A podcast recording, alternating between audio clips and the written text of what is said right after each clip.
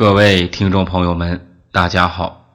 今天给大家带来故事的名字叫做《卧薪尝胆》。春秋末年，吴国在与越国的争霸过程之中，吴军一举攻破了越国的都城，并俘虏了越王勾践。吴王夫差为了彰显自己的宽容，决定饶过勾践一命。让他在吴国的皇宫中养马。一次，夫差大病，勾践从始至终无微不至的服侍他。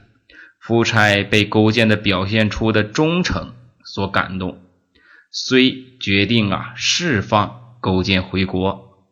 三年后，勾践终于回到了自己的国家，也就是回到了越国。勾践回国之后。为了锻炼自己的意志，最终啊实现报仇的愿望，刻意让自己的生活过得比较艰苦。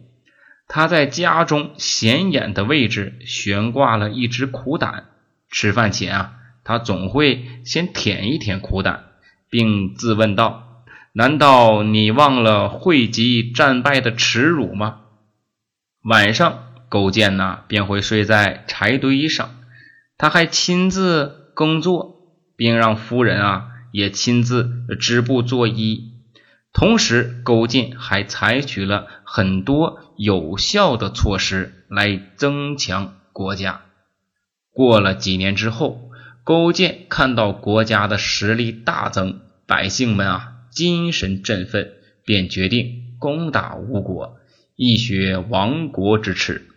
范蠡、文仲等大臣却认为呀，此时反击为时尚早，勾践便放弃了攻吴的打算。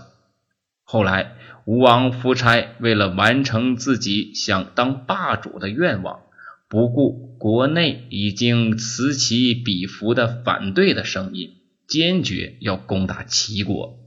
勾践认为这是攻打吴国最大的机会。便亲自率领大军从水陆两路进攻吴国，吴国成都姑苏被越军轻松拿下，姑苏台也被焚烧。夫差也因无力抵抗越军的攻击，只好请求议和。勾践认为越国的目前的兵力还无法完全将吴国击败。便答应了夫差的求和，便退兵回国。四年后，勾践再次起兵伐吴，吴军大败。吴王夫差再次请求议和，被勾践无情的拒绝。勾践灭吴后，乘胜北进，在徐州汇集各路诸侯，最终成为一代霸主。